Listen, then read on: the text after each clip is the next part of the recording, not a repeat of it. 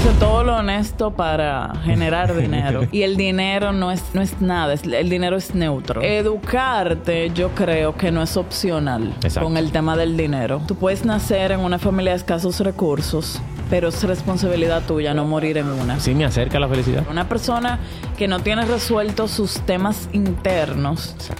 Con más dinero va a ser más infeliz. Voy a llorar, pero quiero llorar en un Ferrari. ¿no? ¿Qué tan difícil es manejar finanzas en pareja. Quiero tener mi clavo. Bienvenidos al podcast Una vida productiva con el Doctor Proactivo. Si deseas que tu vida siga exactamente como está, este podcast no es para ti. Pero si deseas hacer cambios, seguir creciendo y dar pasos hacia una vida más satisfecha, exitosa y feliz, este es tu lugar. El dinero eh, una herramienta, un medio, un fin, algo que nos entristece, nos alegra, que en muchas ocasiones puede ser un saboteador y otras veces algo que nos lleva un poquito más cerca del éxito y la felicidad. Y para hablar de ello tenemos aquí a una experta, una coach financiera, una mentora, una amiga, una profesional que ha impactado a muchas personas y muchas empresas en temas financieros. La querida Sara Despradel. Gracias, gracias Juan Carlos. Gracias. Yo encantadísima de estar contigo, no por cliché, sino de corazón, eh, deseándote lo mejor en este nuevo proyecto. Gracias, gracias. Para mí un honor tenerte y, para la, oportunidad que tienes de aportar a la comunidad eh, a través de todo lo que haces. Que no es simplemente hablar de dinero, sino de llevar ese bienestar financiero al ser humano y a las empresas. Que eso implica mucho. Así mismo. ¿Quién es Sara de Pradel? Mira, eh, me cuesta eh, como etiquetarme porque soy muchas cosas. Incluso hace muchísimo tiempo, cuando yo escribía un blog, eh, yo siempre empezaba diciendo, soy muy creativa, soy una persona creativa que ama los números ama el bienestar y ama vivir en abundancia. Entonces eso engloba muchas cosas. Soy madre también, de paso. Y creo como que esas, eh, esa, esa, esa forma la base que me permite hacer todo lo demás. Porque ya entonces viene como, ¿qué hago? Exacto. ¿Y, qué hacía Sara después adelante de ser eh, mentora y coach financiera? Yo siempre he sido mentora, lo que pasa es que antes no cobraba. eh, lo hacía espontáneamente. Eh, creo que sí, que siempre yo era de niña y de jovencita la que tiene que ver mucho con ser hermana mayor. Claro. De una familia numerosa, eh, la vecinita que hacía las clases de inglés eh, con un librito, o sea, muy em, amante como de aprender lo que sea. Entonces, eh, esa parte creo que marca mucho todo lo demás y ayuda a que en un momento educar haya sido a empleados claro. y en otro momento educar a mis hijos o, educar entonces ya luego em, a las personas eh, en, en, lo que necesiten en términos financieros. Claro, claro. ¿Hay algo en tu infancia que sirvió de plataforma para la Sara Despradel de hoy? claro. Eh, primero, em, mi papá eh, ha sido un emprendedor de toda su vida. Eh, crecí, o sea, yo no te puedo decir, empecé a trabajar a los 12 porque empecé a trabajar antes. O sea, yo facturaba, él tenía una empresa, entonces en esa empresa yo, cuando salí de la universidad, ya yo dirigía 200 empleados. Wow. Y creo que sí, que obviamente eso me llevaba a, a, a estar quizá con más responsabilidades de las que me deberían tocar en un momento, pero por otro lado, eso mismo me ayudó a tener una madurez que, ha sido vital y que todo el tiempo yo llevaba, administraba esa empresa. Claro, totalmente. Aunque fuera muy jovencita. Y, y, Y, a- y sí, a trabajar con, con números, con gente, con, con charlas, con comunicar, con, con dirigir personal, que se traduce, Claro. o sea, pega bastante a lo que Sí. hago hoy. Una gran escuelita. Una, una gran escuelita. ¿Y te llegaste a salir de la empresa y trabajar en otro sector, otra área? Sí. Eh, Porque no es fácil estar en una empresa familiar. No es fácil, eh, entonces ya luego siempre emprendí por mi lado, o sea, por eso yo digo que yo amo eh, emprender, pero era buscando, eh, eh, era buscando mi, mi propio camino. Claro. Entonces, aunque respetaba mucho la empresa, que era algo que no iba muy conmigo, era, era eh, seguridad electrónica. wow. Entonces, ¿qué iba conmigo? La parte de manejo de personal, clientes, no sé cuánto, el, eh, eso, pero al final eh, yo quería estudiar diseño de modas. Ah, Eh, entonces yo estudié, por ejemplo, en un momento estudié eh, para hacer joyas, diseñaba joyas y las vendía. Ah, nice. Y ganaba muchísimo, casi Claro. igual que mi sueldo. Eh, ya después eh, vendía ropa por catálogo en la universidad. To- Estoy como saltando de No, no pero en general siempre yo estaba inventando algo, Claro. eh, viendo que el camino para obtener algo es cómo nos vamos a sacrificar para que eso venga. Claro. No teniendo miedo a nada. O sea, a de que un día podía estar con un presidente de un banco, pero otro día con una señora muy humilde de una compraventa. Exacto. Y eso como que me hizo... Creo que sí, que, que como que hay... hay Sí, hay, hay- hay- hay una mezcla de lo hay que eres ahora. mezcla. Y yo entonces yo hacía luego... eh, yo hice todo lo honesto para generar dinero. sí. Sí, Fotógrafa también soy. Oh, nice. Eh, lle- llevaba redes, eh, creaba contenido, manejaba, o sea, una misma persona le hacía su foto y le manejaba el, el- todo el, el plan de contenido Wow. para que y entonces me educaba en esa parte. Claro, claro, claro. Eh, fui blogger de moda y daba entonces cursos de imagen. Yo era asesora de imagen. Tiene sentido.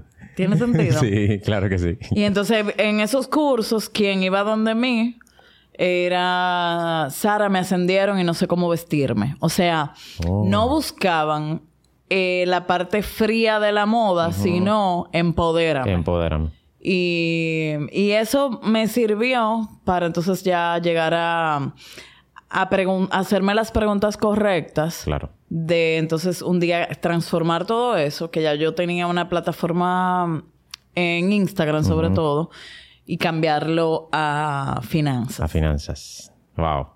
Qué historia. Sí. Eh, Sara, el dinero. ¿Por qué si es algo tan importante? ¿Se aprende poco? ¿Se, se- se- se enseña poco? ¿Se habla poco? ¿Da miedo de hablar de ello? ¿Por qué? ¿Por qué tan complejo? En el intro tú decías mucho, o sea, dijiste muchísimos adjetivos y el dinero no es no es nada, es- el dinero es neutro. El dinero es un espejo. Es la, es la forma más práctica de uno entender eh, qué es el dinero. El dinero es un espejo. Claro. Párate frente a un espejo y tú vas a ver eh, los resultados que estás teniendo, vas a ver quién es el responsable. El dinero refleja enfoque, refleja trabajo, refleja incluso creencias que vamos arrastrando. Sí. Y si tú entiendes que eso es como un poquito aéreo o, o superficial, yo te invito a que tú digas, voy a rastrear numéricamente qué pasó conmigo la semana pasada, qué pasó conmigo el mes pasado. Claro. Es muy probable que el mes que viene tú te vas a encontrar que tú sales con tu hijo a comerse una pizza los sábados, que tú eh, vas al gimnasio y pagas una, un coach, que tú compras los domingos en Amazon cuando estás aburrido y ocioso, que tú te sientes triste y que eso te lleva a llenar un vacío y quizá invitar a una amiga y pagar la cuenta tú. Claro. Entonces, como que tú vas llevando y sumando y, y el dinero va a ir reflejando pequeñas decisiones o grandes decisiones que tú vas tomando y vas dejando un rastro. Claro. Entonces, eh, no podemos negar que hay un tema importante de educación, que a veces tú haces algo mal no porque, porque tengas intención, sino porque no te educaste. Claro. Pero yo creo que ya en estos tiempos, eh, yo no le compro esa ni siquiera a un muchacho del colegio. Claro, claro. Porque es muy fácil decir eh, que los colegios, esa es, un, es muy típica, que los colegios no enseñan educación financiera como es. A un muchacho en el colegio tú le hablas de presupuesto, ahorra, él no te va a hacer no, caso. claro que no. Es, es más, tú quieres hacer la diferencia, empieza desde el colegio, desde, que, desde ese dinerito que te dan de merienda y empieza a invertir. Claro. Entonces, eso lo puede hacer cualquiera. Claro, claro. Y ahora con la facilidad de las redes sociales. Y ahora con la facilidad, entonces, educarte, yo creo que no es opcional Exacto. con el tema del dinero. O Claro. sea, tú puedes seguir contenido. eh, ahora mismo, por ejemplo, yo me escucho un libro, eh, qué sé yo, dos libros por semana. Eh, audios. audios. Y tú puedes tomar una velocidad que ya Claro. no implica sentarte Exacto. a, a ojear y a, y a procesar algo, sino Totalmente. en lo que camino, en lo que estoy en, un, en el tapón, en lo que Claro. eh, puedo consumir un contenido. Sí. Y eso sin decir que pueden escuchar mi podcast, ¿verdad? Claro, total. Y, o sea, y tú, tus criterios van a cambiar. Sí, totalmente. Entonces, Sí. como que vete familiarizando con algo que necesitas toda la vida. Y eso, eso va, Claro. se va a notar. Sí, sí, sí, sí, sí. Y, y por eso que hablan tanto de la relación que uno tiene con el dinero, así como se habla con la relación que uno tiene con la comida. ¿Qué tanto Yo he impacta en eso? profundizado mucho de eso porque he podido ver, he tenido casos bien interesantes donde eh, tú tienes esa mentalidad de que eh, compro sin control porque mi papá compraba sin control. Mm, Pero entonces el otro hermano puede ser que nunca haya tenido deuda porque dice, yo no quiero repetir eso. exacto. Entonces tú puedes, la misma, la misma situación que para alguien lo puede aplastar, puede ser también la palanca que te empuje y tú digas, no quiero repetir eso, no quiero ser eso en Claro, mi familia. claro. Y todo el mundo, tú puedes nacer en una familia de escasos recursos, pero es responsabilidad tuya no morir en una. Exacto. Entonces tenemos toda una vida para tú decir, no quiero eso. Exacto. Sí, sí, sí, que sin importar las circunstancias va a depender de mis decisiones y de mis acciones. Completamente. Y, y, y entonces el dinero, de tanto que se, que se, que se conversa al respecto, ¿sí me acerca a la felicidad? No, o sea, ¿qué pasa? Eh, te acerca en el sentido de que va a respaldar esa persona que creó un proyecto y va algún día, no mañana, Claro. no en, tu, no en el tiempo que tú quieras, eh, pero sí es muy, muy, muy probable que una persona que todo el tiempo siembra va a llegar un momento que va a cosechar. Exacto. Entonces, esa cosecha, como es un resultado de esfuerzo, eh, te va a hacer sentir feliz. O sea, yo no, yo no eh, me caracteriza mucho ser transparente. Entonces, yo no te voy a decir, no, es que el dinero no. Pero es a la inversa. O sea, es de dentro hacia afuera. Una persona que no tiene resueltos sus temas internos Exacto. con más dinero va a ser más infeliz. Así es. Porque volvemos al, al principio, el dinero es neutro. Él no te va a hacer más poderoso, o sea, más fuerte. Claro. Pero sí te va, a te va a facilitar las cosas. Claro, totalmente. Entonces, eh, como que mm, voy a llorar, pero quiero llorar en un Ferrari, no sé. Eh, honestamente, se oye eh, como... co- no todo el mundo tiene la misma evolución Claro. personal. Así es. Y, y no puede juzgar. Sí, sí, sí, sí. Igual, pero lo básico es que uno, por eso yo no promuevo el dinero, sino la abundancia. Totalmente. O sea, yo promuevo eh, entender que con lo que ya tienes, tienes todo para ser feliz. Entonces, más dinero no necesariamente te va a hacer eh, más feliz. Más feliz. Hay estudios que demuestran que encima, creo que la cifra es 75... X número, 750 mil dólares, una cosa así. Como que ya tú dices, ya de ahí en adelante, uno más o uno menos, te da, causa el mismo efecto. Claro. Yo lo he podido ver con personas millonarias que mm, llegar al primer millón es retador, Sí, pero claro. como que el segundo es inevitable. Claro. Entonces tú ya tú entras en una mentalidad donde Sí. le quitas la carga emocional, te quita, Claro. te quita como esas barreras que Sí. tú mismo te has ido forjando. Ujú. Y, y eso pasa, pero sí nos hace la vida eh, más cómoda. Sí, sí, total, Te permite, yo lo veo como una herramienta, te facilita las cosas. Exacto, como un medio para fin. Ayudas incluso a la persona más espiritual, puede apoyar las causas en las que crees y tiene más dinero. Exacto. Entonces yo hacer las paces con entender que es bueno es, es la primera llave para yo. Entonces, ok, ahora vamos a producir más. Claro, claro. Porque si yo lo veo como algo malo, entonces Sí. ahí viene un tema de patrones, de, de, de paradigmas que, culturales que vamos heredando de generación en generación. Claro. Detrás de cada fortuna hay un crimen. Eh, el más fácil entra un rico por, por, por Sí. ¿entiendes? O sea, como que yo voy cargando eso y mm, cuando tengo dinero me siento pecador. Me siento mal. O me siento culpable. Total. Y no lo mantengo.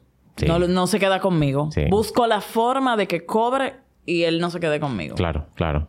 Eh, sí, sí, sí, se entiende bastante y sobre todo de esa, de esa sinergia que has hecho entre decir que es neutro y después alinearlo a quién soy. Sí. Eh, simplemente va a potenciar el quién soy, Eh, va a potenciar lo que deseo, me va a hacer más fácil eso que quiero. Sí. Pero el resultado no es por el dinero, es por quien yo soy y por lo que quiero. Entonces ahí eh, hay que trabajar mucho esa relación. es, es de dentro hacia de afuera. dentro hacia afuera. Pero sí tengo que revisar cómo yo lo veo. Claro. Porque desde ahí parte poder tener una relación sana con, con él. Con él. Sí, sí, sí, sí. Hay extremos. El, el que solamente vive para el dinero y el que si no tiene- es feliz. No, exacto. Entonces ahí mismo se, se desmonta la teoría. Claro. O cuántos millonarios no se suicidan. Total. Así no, es. entonces ahí estuviera. O no son. Mira cómo vemos estrellas. O sea, tampoco es fama. Sí. O sea, mira cómo tú ves estrellas que, que llega a un punto incontrolable que no saben manejar la presión Sí. y le cuesta la vida. Todo. Salud mental y la Entonces, vida. tener más dinero no te garantiza ser más feliz. Así es. Qué tema el dinero. Es un tema. Y, y, y esta palabra que está puesta de moda. ¿Cuál? ¿Qué es libertad financiera? Eh, mira, creo que, que le ha hecho mucho daño el tema de, de que cualquiera la usa y la repiten a lo loco eh, sin entender lo que realmente significa. Claro. Eh, tiene que ver con opciones, con tu poder elegir a qué dedicas tu tiempo y tu esfuerzo Claro. en el momento que tú quieras. O sea, tiene que ver con que tú creaste una base sólida para de ahí en adelante trabajar a nivel opcional. Exacto. O sea, trabajar es una eh, opción, no una necesidad. Eso es. Entonces, esa libertad financiera, numéricamente, tiene que ser el momento donde tú dices, de aquí a que yo muera, yo tengo mi fondo para mantener el mismo estilo de vida que tengo, sin necesidad de trabajar. Claro. Entonces, eh, no es llegar a un millón. Quizás si tú divides un millón entre 12 meses, eh, Sí, es muy poco. eso no te va a durar, qué sé, qué sé yo, un año, dos años, No. dependiendo de tu carga familiar. Claro. Entonces, es como entender cuál es mi cifra y cómo ahora hay una moda de retiro temprano. Sí. Entonces, mucha gente se quiere retirar temprano y llega donde mí. Yo le digo, te apoyo. Te quieres retirar a los 45, muy bien, cuenta conmigo. ¿Cuánto tienes? Tengo 42 y, y el ahorro. No, no lo tengo. O sea, en tres años tú le vas a poner la presión de toda una vida. Claro. Eh, pero es que ni siquiera se han tomado el tiempo en calcular de qué cifra estamos hablando. Sí, exacto. Y eso implica definir el estilo de vida que tú quieres costear. Así es. Porque a mí me ha tocado, por ejemplo, estructurar esquemas financieros donde, Sara, no quiero presión de una carga eh, de, de responsabilidades, por ejemplo, de una casa grande. Yo lo que quiero es viajar. Entonces, incluso se tuve un caso de una señora que estructuramos alquilar su casa, mudarse a una más cómoda y con Claro. la diferencia viajar por el mundo. Pero tú tienes que, llegar a un punto donde tú digas, eso es lo que yo quiero. O no, yo quiero una casa eh, en un campito o en la playa. O sea, defínelo. Entonces, crea una base financiera para que eso se haga realidad. Sí, totalmente. Eh, eh, entonces estamos hablando que libertad financiera no es un monto. Es primero yo tener claridad de qué quiero como tipo de vida y qué me puede llevar ahí sin tener que trabajar para, para obtenerlo. Claro. Mucha diferencia de lo que se vende. No, y entonces implica llegar a acuerdos. Implica a veces tú determinar necesidad de capacitación o de qué entonces tú tienes que invertir hoy para que eso suceda. Claro. O decir, hay un concepto... Eh, que estoy manejando que tiene que ver con que llegas como a un prime time en tu vida a nivel productivo y coincide muchas veces con, con el periodo de tu vida que requiere más recursos de ti. No es lo mismo, por ejemplo, un doctor que ya es especialista y que está cosechando a cuando ese mismo doctor está en plena década de, de, prepararse de formarse. y de educarse. Entonces, tú tienes como que establecer, ok, estos son mis mejores años. Eh, voy a dar la milla extra, porque también otra cosa es que nos han vendido, viaja, mantente todo el tiempo, no te pierdas nada. Entonces tú dices, ¿en qué momento es que yo va a ir, o sea, luego voy a estar cansado? Claro. Y si llega un momento que estoy totalmente cansado, o sea, no aguanto la presión, porque estamos hablando quizá piensa también en ese eh, profesional corporativo que ha dejado su vida en una corporación. Así es. Y, y se va agotando. Entonces, eh, si tú no creas esa base. Total. Todavía es eh, derrenado llega al final. Sí, sí, sí, sí, sí. sí. Es, muy individual. Es súper individual. Hay mucha claridad detrás de, de, números, más que un norte hacia dónde quiero ir y cómo acomodar ese norte. Y es muy circunstancial de cada individuo. Claro. Eh, del tipo de vida, lo que quiere. Y hasta de, de, acuerdo, por ejemplo, con tu pareja, si estás casado, o sea, de que, de que se persigan las mismas cosas. Sí, porque es bastante complejo. Es como, como yo negocio y tú también, o sea. Claro, claro. Eso. ¿Qué, qué tan difícil es manejar finanzas en pareja?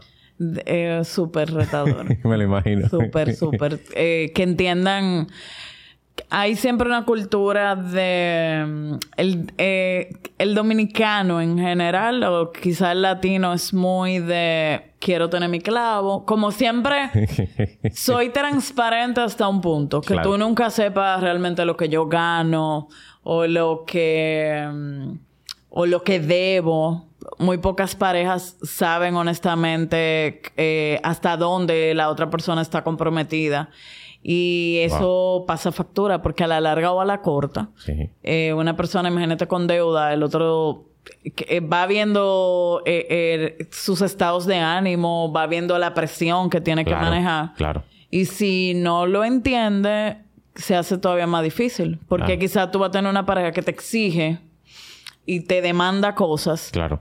que no van a la par con lo que se supone que tú ganas. Sí. O sea, si tú ganas y tú eres una ejecutiva brillante, ¿por qué tú no puedes ir conmigo de fin de semana, un fin de semana largo?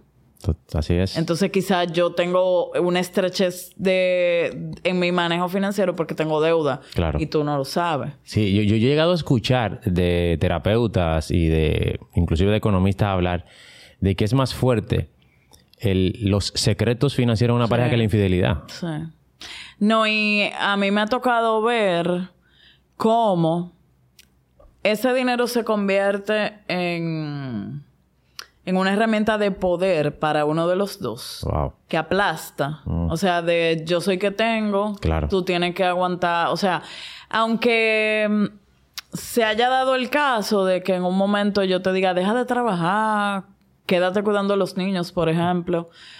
Eh, yo entonces te manipulo claro. con el dinero. Y si tú gastas de más o te das un lujo, entonces tú estás afectando eh, la finanza de la familia. Sí, sí, sí, sí, sí, sí. Eh, pero también pasa que esa persona que quizás tenía un norte de vida y, decidió no trabajar para apoyar a la familia, que es muy bueno, muy valioso. Claro, y de mucha valía. Eh, también a veces se comporta como como una persona inconsciente porque tú la tienes totalmente desligada de lo que va pasando en la familia. Claro. Porque tú no aportas. Entonces una cosa es que yo no produzca dinero. Exacto. Pero si sacamos todo lo que representa que esa persona esté administrando el hogar, es un dineral también. Pero mucho. Quizá mucho más que, que salir a trabajar. Sí, y en sí. todo nivel. Sí, sí, se habla de uno de los trabajos que mejor remunerado debería ser. Sí, El- el- sí. el Entonces es, es eh, yo creo que mm, tratarse con eh, con empatía. O sea, no, no juzgar, uno no sabe cómo, cómo viene el otro y cómo Claro. está, y es más, pero hay mucha, hay mucha presión de todo tipo, sí. incluso de mm, los hombres también se sienten muy presionados Sí. con el tema de de unos eh, eh, exigencias eh, realmente asombrosas, tú sabes. O sea, Claro. ahora cada vez la familia quiere más y más y más. Sí, sí, sí. Y, Y- todavía el hombre tiene esa mentalidad de proveedor. Sí. Ese peso cae, cae grande. Sí. Es muy grande, sobre todo en Latinoamérica. Y, y se ha ido dando lo otro también de mujeres que cada vez ganan más. Sí. Entonces eh, tienen eh, todo, o sea, al final es mucho de cada quien tiene su realidad y es tú lograr como pareja entender que son un equipo y que juntos pudieran llegar más lejos. Y entonces estar juntos remando, aunque uno de los dos no produzca el dinero, pero sí que esté enterado Claro. y que participe Sí. y que yo no me sienta que un día tú llegas con un vehículo nuevo y yo no soy nadie. Eh, como esa parte Sí, sí, para que entonces la presión de la sociedad sea dividida entre dos. O sea, no encuentre como una lucha entre uno y otro, sino que juntos sepan que sí, que no. Y entonces disminuye el tema de, de que ya hablar de dinero ya es un pleito. Claro, claro. Entonces deberían hablar de dinero del noviazgo. Desde que el noviazgo va serio, digamos. Porque a veces hay intentos y no. Entonces sí. no vale la pena. Claro, claro, entran en esos desde temas tan complejos. Sí, sí, sí. Desde que va cogiendo forma, creo que hay que hablar. Claro, de claro, dinero. claro, claro. Y uno se va dando cuenta. O sea, tú tienes que ver cómo la persona. eh, alguien que le devuelven una tarjeta, que le rechazan tarjeta, Sí. que no tiene control, que Claro. no se planifica. Claro. Eh, tú tienes que irte dando cuenta, no de lo que te dice, sino de lo que hace. Claro, esos hábitos. Esos hábitos. Muy bien. Sara, eh, está claro, es decir, no hay que saber eh, ser un economista ni ser un máster en finanzas para entender que una de las claves para tener unas finanzas saludables es ahorrar. Ok. Pero llegó una época donde solamente era ahorro. Y ahora hay muchas vertientes y gurús, información donde inclusive te dicen no ahorres. ¿Qué, qué, tan importante es el ahorro en la salud financiera o en el bienestar financiero? Muchísimo. El ahorro es como el, el corazón de que fluya un sistema eh, todo el tiempo que esté vivo, el, el- el sistema financiero, por Claro. así decir. El ahorro es un aliado para entender ese, mm, ese, esa capacidad de tu poder postergar gratificación, de tu poder eh, aplatanar y aterrizar ese sueño que quizás se ve lejano y que tú digas, em, quiero conocer tal destino en tal fecha. Entonces ese ahorro me va permitiendo programarme porque muy poca gente los sueños que quiere los puede costear con el ingreso regular. Claro. Entonces el ahorro es lo que va a hacer posible que todos esos sueños, esa, esa, también el fondo de emergencia para tú tener tranquilidad, el ahorro es lo que, lo que lo sustenta, porque siempre va a haber un imprevisto. Exacto. O sea, cuando tú haces un, un presupuesto o tratas de organizarte y tú no contemplas algo para imprevistos, nunca va a funcionar. Entonces, ese ahorro te va a, a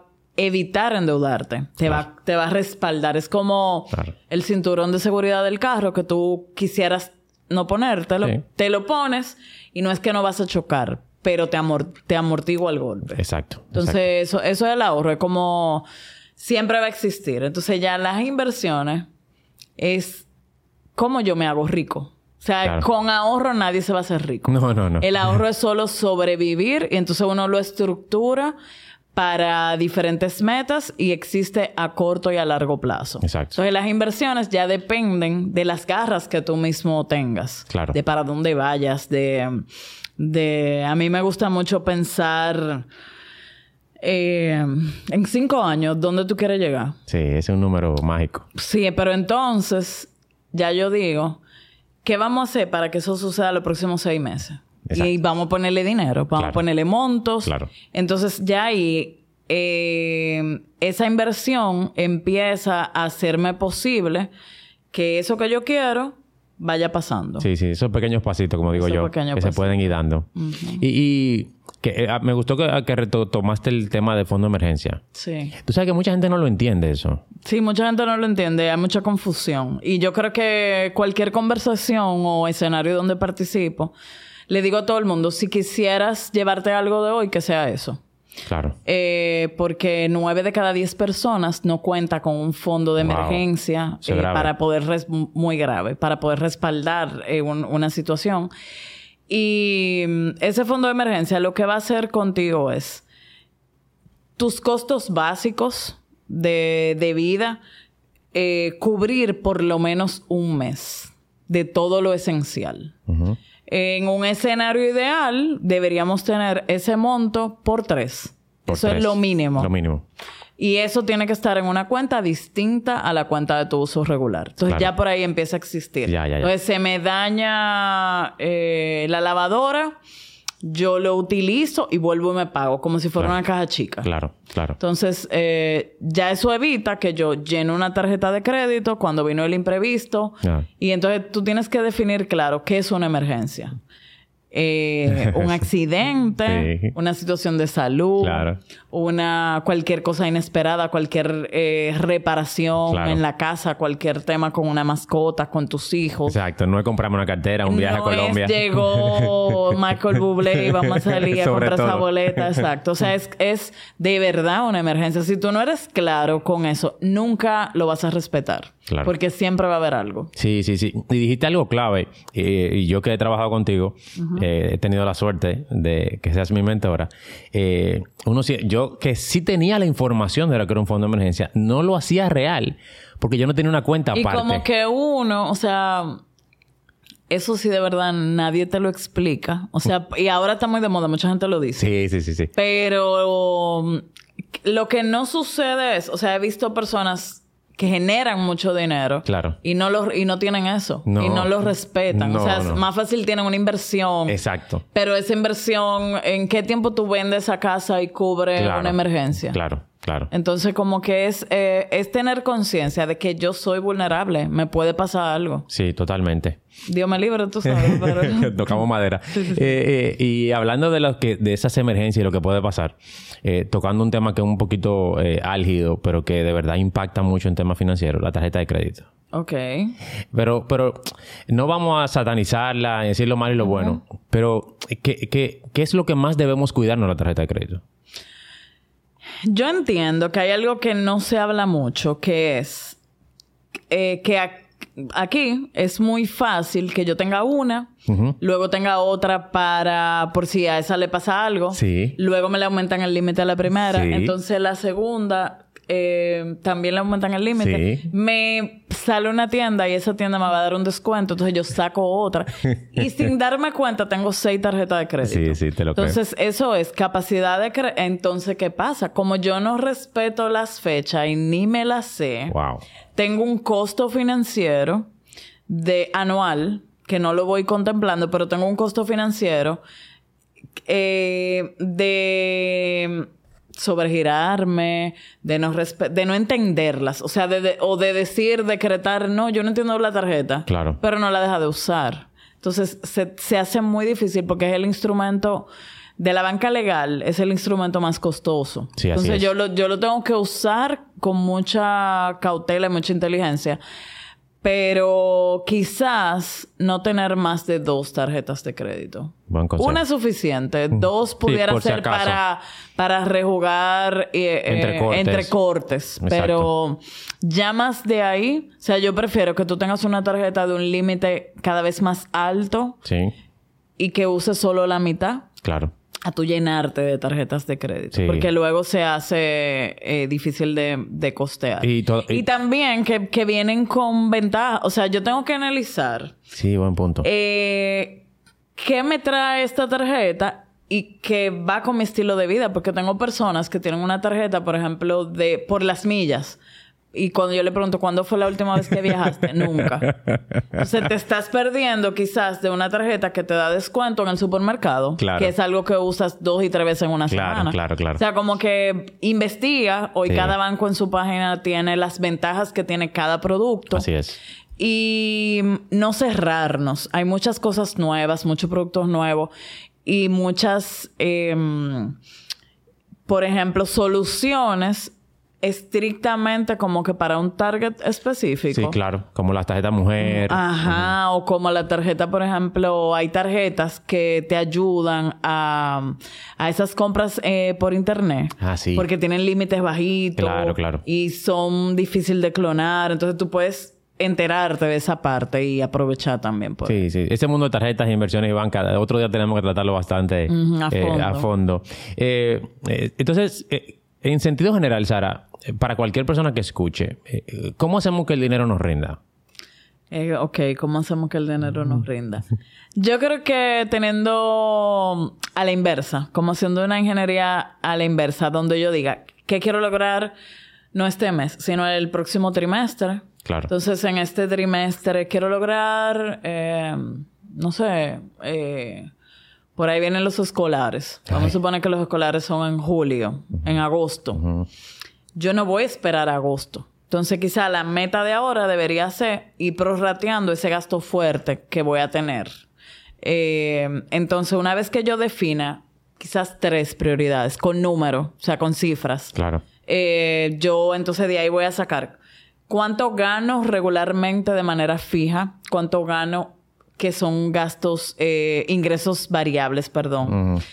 Entonces sé con cuánto cuento. De ahí en adelante vamos a aterrizar todo lo que yo necesito gastar a nivel esencial, que es todo lo que, lo que no me despinta a nadie, por así decir.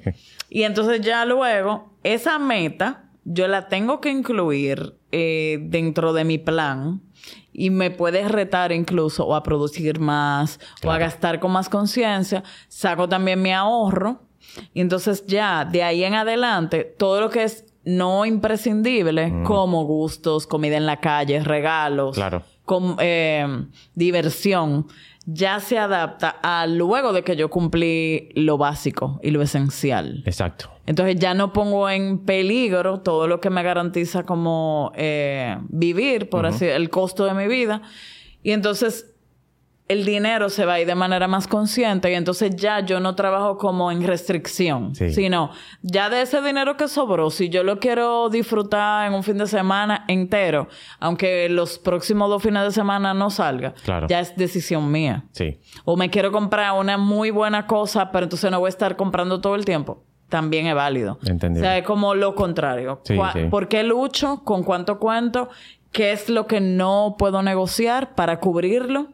Y de ahí en adelante, entonces, eh, viene mi ahorro, viene entonces mis gustos. Claro. Y, y es verdad que hay números, porque yo escucho tantas fórmulas de números, de tanto porcentaje de gasto fijo, tanto Ah, de ahorro sí. y tanto de inversión. Yo sé que eso puede variar conforme a la situación de cada quien, pero si hay un número sano, es decir, hay un porcentaje... Hay una recomendación general Exacto. de que de lo que ganes deberías ajustar tu vida a la mitad.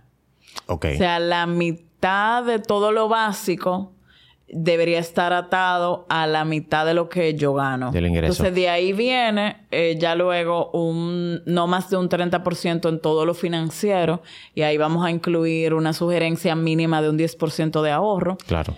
Pero si yo digo en un momento, no, yo lo que quiero es, eh, mi prioridad es el inicial de mi casa. Todo lo demás pasa a un segundo plano. Claro.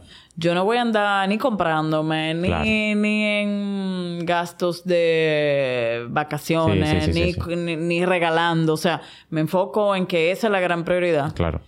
Y queda un 20% que es el que lleva a gustos. O sea, que son gastos no esenciales o que yo tengo poder de elegir si los tengo o no. Bien. Como la belleza, la, las compras, los regalos y la diversión. Excelente. Entonces 50, 30, 20. 50, 30, 20. Perfecto. Se la regla como base. Sara, eh, antes de, de- de terminar el podcast, es eh, un ritual eh, o una últimas preguntas eh, para dar un toquecito eh, más personal y delegado, tomándolo en cuenta de, de otros podcasts que, que- que sigo hace muchos años. si, si, te, si te fueras a morir, que no va a ser por ahora, Ay. y todo lo que has hecho se borra. Todos los podcasts, Instagram, blogs, materiales escritos, cursos y demás. Y solamente puedes dejar tres consejos como legado a la humanidad. ¿Cuáles serían esos tres consejos? Wow. Eh, esos tres consejos. Eh, mira, me sacaste de. ok. El primero, ciertos fracasos pueden ser victorias disfrazadas. Wow. O sea, no te dejes eh, derrotar por una situación que puede ser temporal o que puede ser luego una gran bendición.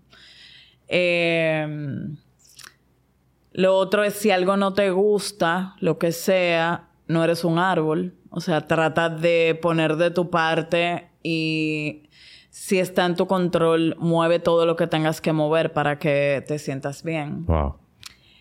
Y lo tercero es algo que mm, en estos días me resuena mucho conmigo es primero tú, luego tus relaciones y tercero tu trabajo. O sea, suena raro, pero si tú no manejas ese orden y solo trabajas, puede tener un, un jumpeo bueno Claro, claro. que te va a pasar factura en todo lo demás de tu vida. Así es. Entonces, eh, es, es tú, tu parte espiritual, mente sobre cuerpo, tú, quién eres tú, resuelve tus heridas, tus situaciones, Claro.